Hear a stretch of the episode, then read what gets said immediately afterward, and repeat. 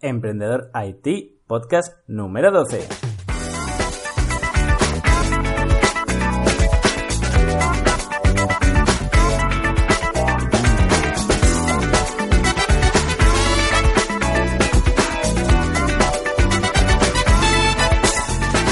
Hola a todos, bienvenidos a Emprendedor IT, el podcast sobre emprendedores y tecnología. Soy Luis Peris, emprendedor y consultor tecnológico y podéis saber más sobre mí en luisperis.com. Hoy es miércoles y como todos los miércoles eh, vengo cargado de información sobre la informática más técnica. Y en este caso, si ya habéis leído el título del podcast, ya sabéis de lo que voy a hablar. Es un tema que me apasiona. Estoy hablando de las bases de datos en RAM y en especial estoy hablando de Redis, que Redis es un tipo de base de datos en RAM. Realmente me encanta y creo que al final de este podcast, eh, los que no conozcáis este tipo de bases de datos, entenderéis por qué estoy enamorado de ellas. Pero bueno, antes de comenzar tengo que responder a dos preguntas, porque no todos los que me estáis escuchando sois expertos. Hay gente que simplemente está escuchando este podcast porque quiere aprender más de tecnología, pero a lo mejor no sabe mucho. Así pues, para estas personas voy a responder dos preguntas. La primera es ¿qué es una base de datos? Y la segunda es ¿cómo funciona una base de datos? La primera pregunta, eh, bueno, de qué es una base de datos, lo podemos definir de una forma muy, muy, muy, muy rápida y sé que no es, eh, sé que no es lo más experto, pero bueno, así nos podemos entender. Una base de datos, al fin y al cabo, es un programa eh, que nos ayuda a ordenar y clasificar la información. Bueno, esto es un programa de bases de datos. La base de datos eh, lo genera dicho programa. Así pues, eh, entre los programas más conocidos nos, podemos encontrar con MySQL o MySQL, como lo queramos decir. MySQL es uno de los programas más conocidos para gestionar bases de datos, pero no es el único, hay otros. Está Postgres SQL, está MariaDB, está obviamente Oracle, está SQLite entre muchos otros. Pero bueno, eh, ya sabemos lo que, es un programa de base de datos, ya sabemos eh, lo que es MySQL, en resumen, eh, son programas que nos ayudan a ordenar y clasificar la información, y vamos a ver cómo funcionan. pues bueno, la mayoría de bases de datos guardan la información en el disco duro.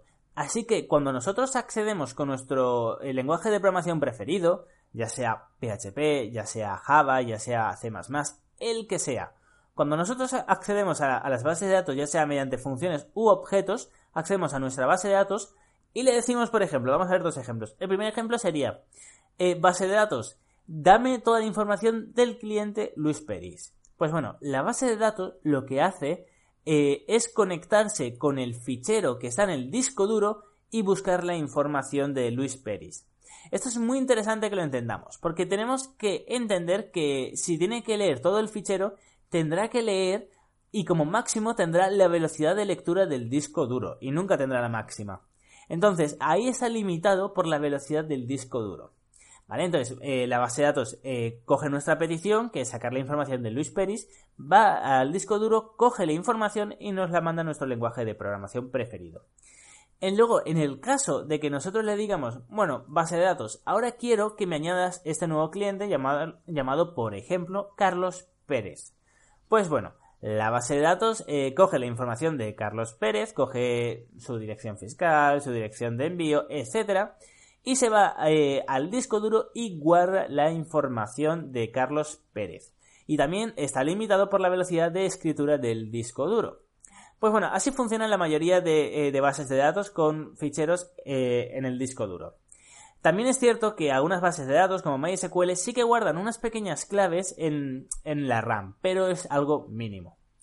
Entonces, un gran salto sí que fue cuando se pasaron de los discos duros normales, los rígidos, a los SSD. Si sois consumidores de hostings, os habréis dado cuenta que cada vez más hostings, cada vez más alojamientos eh, tienen discos duros SSD simplemente porque es el doble de rápido. Así pues, antes de ver cómo funciona Redis en profundidad, vamos a ver las velocidades de los discos duros y de la RAM para entender por qué existe Redis. Y las bases de datos en RAM, porque Redis no es la única, también está Memcache, que también es muy famosa. Pues bueno, eh, el disco duro eh, rígido, el de toda la vida, el clásico, el que tenemos con un terabyte, pues ese disco duro tiene una velocidad media Ojo, todas las velocidades que tengo aquí son muy difíciles de coger porque hay discos duros que se van muchísimo de otros. Otros que tienen menos del mínimo, otros que tienen más de, la media, etc. Entonces, el disco duro rígido de media tiene entre 100 y 200 megabytes por segundo. Es decir, tiene una velocidad de entre 100 y 200 megabytes por segundo. Esto quiere, eh, quiere decir que si tenemos una película de 1 gigabyte, la podremos copiar en 10 segundos, por ejemplo. Así pues, eh, para aclararnos, pongamos que tiene de media el disco duro rígido, el clásico de toda la vida, 150 megabytes por segundo. Y luego nos encontramos con el SSD, uno que ya cada vez es menos nuevo porque ya lleva unos años con nosotros, pero que sí que le gana en velocidad. De hecho, le gana en velocidad eh, y eh, cada vez más fabricantes de portátiles están añadiendo discos SSD simplemente para el sistema operativo. Tienen menos capacidad, a lo mejor son de 30 GB, pero son SSD. Y así consiguen que se, eh, que se inicie antes el ordenador. Y luego ya tienen otro disco duro, que es eh, el de estado rígido, el clásico con un, con un terabyte. Pues bueno, este tiene una velocidad, el SSD, de entre 200 y 500 megabytes por segundo. Fijémonos que de media pongamos 350. Mientras el clásico tiene 150, el nuevo, el SSD, ya tiene 350, más del doble. Pero bueno, si uno tiene 150 y otro tiene 350, ¿cuánto tiene la memoria RAM? Pues bueno, una memoria RAM, en este caso he cogido la DDR3, eh, porque es la, la que tenemos la mayoría de personas, tiene, atención, 18.000 megabytes por segundo. Es decir, 180 veces más que el disco duro clásico. Esto es muy interesante, o sea, para, eh, para que nos entendamos, es, sé que las velocidades no, no, se suman. Si coges dos discos duros, no se suman sus velocidades, ¿no? Pero para que nos entendamos lo potente que es la RAM en cuanto a velocidad, eh, tendríamos que coger 180 discos, eh, o sea, 180 discos rígidos de los de toda la vida y juntarlos en uno, 180, comparado con una RAM. Pero bueno, entonces, si la RAM es tan rápida que llega a los 18.000 eh, megabytes por segundo, 18 gigas por segundo, en resumen, eh, ¿por qué no se usa? ¿Por qué no todo está en la RAM? Pues bueno, si nos fijamos en nuestro ordenador, lo entenderemos. Eh, cuando, sea, cuando compramos un ordenador, seguramente veamos que tiene un terabyte de disco duro, que son 1024 gigabytes, y tendrá 8 gigabytes o con muchísimo 16 gigabytes de RAM. La RAM es extremadamente cara. Fijémonos eh, que ni siquiera la RAM en proporción con el disco duro no llega ni al 1%.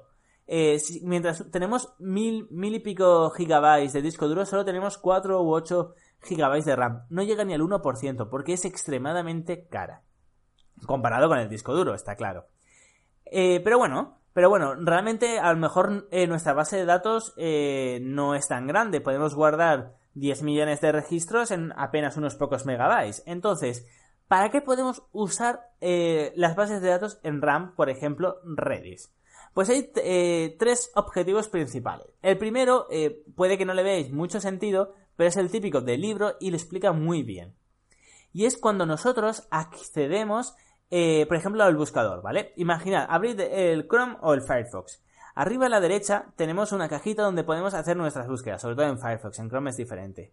Y cuando nosotros ponemos cada letra, por ejemplo, cuando queremos buscar eh, eh, casa, la palabra casa, cuando nosotros ponemos la A, ponemos, eh, perdón, ponemos la C, ponemos la A, ponemos la S y ponemos la A, nos van apareciendo sugerencias de búsquedas. No es que ya nos hagan los resultados de búsqueda, nos salen sugerencias de búsquedas. Por ejemplo, cuando ponemos casa, terminamos de escribir casa, nos aparecerá casas en venta, casas en alquiler, eh, casas en Valencia, casas en, Barcelona, casas en Madrid, etcétera. Nos salen sugerencias de búsqueda de lo que queremos buscar. Pues bueno, para que nos salgan sugerencias cada vez que apretamos una tecla, tiene que ser una base de datos ultra rápida, porque nuestra señal tiene que mandarla a Google, Google tiene que preguntar a sus bases de datos, sus bases de datos responder y Google respondernos a nosotros. Pues esto tiene que ser ultra rápido. Esto eh, es un ejemplo, es el típico ejemplo de bases de datos en RAM. ¿Por qué es el típico ejemplo? Porque son porque solo tiene que guardar eh, pequeñas palabras, cuatro o cinco palabras, o tres palabras, en este caso de casas en alquiler, casas en venta, para que cuando eh, Google le diga, ojo, eh, a ver, bases de datos, en RAM, dime, dime los resultados más posibles para la palabra casa. Entonces ahí ya le diga, bueno, pues eh, son estas, estas consultas sugeridas serían casas en alquiler, casas en venta, etc. Es decir, tiene que ser ultra rápido y son pequeños trozos de información que guardamos en la RAM y luego accedemos de una forma ultra rápida. Este es un pequeño ejemplo, este es el típico ejemplo del libro, pero creo que viene muy bien para entender eh, sobre todo la velocidad, de lo importante que es la velocidad. Luego hay otro ejemplo, que realmente sí, este sí que es el 99% de los usos se hace para este ejemplo, que es el caché. Cuando usamos caché. Vamos a ver un pequeño ejemplo. Imaginad que tenemos eh, una red social tipo Facebook. Acabamos de empezar y tenemos 10 millones de usuarios diarios. O sea, 10 millones de usuarios activos al día, ¿vale? Que, eh, cada, que cada, día acceden 10 eh, millones de personas. Además de estos 10 millones de personas, cada persona hace 10 consultas. Por ejemplo, ve el perfil de sus amigos, manda un mensaje, etc. Si somos informáticos, ya sabremos que esas personas tendrán una cookie. Una cookie que se conectará a nuestra base de datos. Y cada vez que haga una petición nos mandará esa cookie. Y nosotros eh, tendremos que preguntar a nuestra base de datos, por ejemplo, MySQL, ese usuario, eh, si, o sea, si esa cookie pertenece a algún usuario y si pertenece a algún usuario, a qué usuario pertenece. Eso funciona así, ¿verdad? Pero ¿qué pasa? Que si tenemos 10 millones de usuarios eh, y cada uno hace 10 peticiones, ya son 100 millones de peticiones al día simplemente para comprobar la cookie de si es correcta o no. Y esto es muchísimo, es muchísimo y además nos sale muy caro porque tenemos que tener ultra servidores para soportar todo esto. Así pues, aquí es donde nace eh, las bases de datos en RAM. Porque, ¿qué pasa si cogemos simplemente la cookie y los datos de, ese usuario y los guardamos en la RAM? Los tenemos también en, la base de datos relacional como puede ser MySQL, pero simplemente los copiamos. Cuando creamos una cookie nueva, cuando un usuario se loguea, se registra, creamos una cookie nueva y la guardamos en la RAM. Bueno, pues lo que pasaría es que ya no tendríamos que consultar a la base de datos que está en el disco duro. Ya no habría un cuello de botella, serían microsegundos, serían un chas, un, un, algo rapidísimo, ¿sabes? Es que es increíblemente rápido, de verdad. Tenéis que hacer las pruebas para entenderme. Entonces, lo que pasaría es que cuando alguien hiciera una petición, eh, nuestro servidor preguntaría a la memoria RAM, no al disco duro, sino a la memoria RAM, y le diría, oye, ¿esta cookie te suena? Y le diría, sí, sí, es de este usuario con esta información. Y luego ya eh, depende de qué perfil, o sea, ya, depende de qué página, a lo mejor tendríamos que acceder a, nuestra base de datos para, eh, para preguntarle cuál es la información del el usuario que está visitando, etcétera. Pero bueno, pero la primera petición, la petición, la única petición que es obligatoria, ya no la tenemos que hacer. Ya está en la, en la memoria RAM, ¿no? Pues esto es fundamental y esta es la principal razón por la cual se usan las bases de datos en RAM, que es para caché. De hecho, eh, Redis es una muy famosa, pero existe otra que se llama Memcache. Imaginaros del por qué se llama así, ¿no? Pues bueno, ya tenemos eh, dos ejemplos. Uno es para las consultas frecuentes y que necesitamos que sean ultra rápidas, como pueden ser eh, las búsquedas en Google o cuando alguien empieza a escribir y tocar una tecla y queremos que, se respondan muy rápido. Y otra es el caché, para ahorrarnos, que además nos ahorraríamos decenas de miles de dólares al mes o al año, dependiendo, eh, dependiendo cuántos usuarios tengamos, nos ahorraremos mucho dinero. Y bueno, falta una tercera que eh, ya hablé de esta eh, cuando hice el podcast sobre cloud computing. De hecho, lo voy a, lo voy a referenciar en luisperis.com barra podcast. En este artículo lo voy a, lo voy a referenciar. Y son cuando usamos el cloud computing, por ejemplo, para investigaciones. ¿Os acordáis que hablé de investigaciones en el cloud computing? Pues bueno, cuando se hacen investigaciones que se hace falta millones de datos y acceder a esos datos a una velocidad muy rápida, también tenemos que guardarlo en la memoria RAM.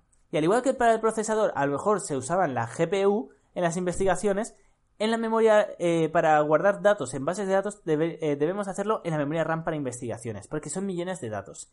Y en la propia cloud computing nos permiten tener eh, a lo mejor 100 GB de memoria RAM justamente para esto, para guardar las bases de datos eh, de las investigaciones ahí. Y así poder hacer un software que haga 10.000 comprobaciones por segundo, que, eh, que haga 1.000 experimentos con esos datos, etc. Así pues, para eh, medicina y hospitales también se usan muchísimo para las investigaciones. Así pues, voy a hacer un pequeño repaso para no marearlos, que es de los tres usos que podemos dar a las bases de datos en RAM. El primero es cuando necesitamos algo que sea extremadamente rápido, cuando necesitamos que alguien toque una tecla y que se responda en ese mismo microsegundo, pues podemos usar base de datos en RAM. Luego, segundo, para el caché, ahorrarnos miles y miles y miles y miles de dólares. En vez de duplicar los servidores, en vez de hacer eh, servidores más grandes, simplemente cacheamos todo lo que podamos, lo guardamos en RAM y ya está. Tendremos que pagar un poquito más, pero nada comparable con lo que tendríamos que pagar si no lo hiciéramos.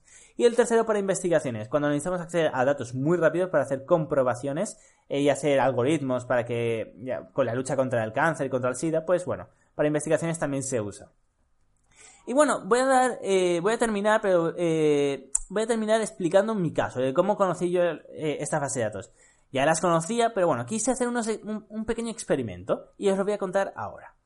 Lo que hice eh, fue con PHP, porque era lo que tenía a mano, coger un bucle y del número 1 al número 10 millones hice que guardara eh, en, la, en la RAM mediante Redis, hice que guardara el número junto a una cadena, a un hash aleatorio, ¿vale? Un hash, ya sabemos, un hash A1 realmente era, ya sabemos que es una cadena alfanumérica de 40 dígitos, ¿vale? Así son 40 caracteres, perdón, 40 dígitos, no, 40 caracteres alfanuméricos, del 0 al 9 y de la A a la F. Es decir, que el número 1 tenía eh, una clave, por decirlo, un valor, perdón, eh, un valor de 40 caracteres. El valor 2 tenía otro de 40 eh, caracteres, todo aleatorio. lo procesé, hice que se guardara todo en RAM y dije, bueno, pues ahora voy a acceder. Pues lo que me encontré al acceder a la, a la base de datos en RAM con Redis es que era increíblemente rápido. Es que eran milisegundos, ni siquiera eran microsegundos, eran milisegundos. Luego hice mil experimentos, hice que me devolvieran eh, mil valores eh, a la vez. Y es que de verdad eran milisegundos. Y lo mejor es que lo estaba haciendo en un ordenador antiguo. De verdad, eh, por eso digo que lo mejor es que hagáis las pruebas porque es increíblemente rápido. Ni siquiera lo hacía en cloud. Lo hacía en un ordenador antiguo, en casa, simplemente para hacer las pruebas para saber cómo iba. Y es que 10 millones de registros es que en 10 millones de registros nos cabe justamente 10 eh, millones de usuarios con sus cookies. Es que es como si tuviéramos una red social eh, con 10 millones de usuarios y que nos devolviera en milisegundos la información, además en un ordenador viejo. Realmente creo que es algo muy interesante que todos deberíamos de estudiar porque puede ser muy, muy, muy interesante. Así pues, aquí os dejo mi pequeña anécdota para ver si os animo a que os apuntéis a Redis, que es totalmente gratuito, que lo bajéis, que hagáis las pruebas. Y si tenéis cualquier duda, ya sabéis que podéis contactar conmigo en luisperis.com sin ningún problema. Yo os estaré encantado de ayudaros. Así pues, voy, a despedirme de vosotros, pero antes recordad que en luisperis.com barra podcast veréis una pestañita nueva llamada 1X mes. 1X mes es un newsletter que si os registráis os mandaré un solo email al mes, solo uno, solo un email al mes, con los mejores podcasts del mes anterior, con los mejores artículos del mes anterior, y ojo, aquí viene lo interesante, además os regalaré siempre algo, ya sea un artículo solo para los suscriptores, un podcast o un curso totalmente gratuito para los suscriptores. La idea de esto, ya os lo dije en el podcast anterior, es hacer una pequeña comunidad y podernos ayudar al final unos a otros. Vuestro email siempre estará a salvo, solo lo tendré yo y solo recibiréis un email al mes. Además os podéis dar de baja cuando queráis. Así pues, dicho esto, me despido de vosotros, un placer estar aquí con vosotros y nos escuchamos este viernes. Hasta luego.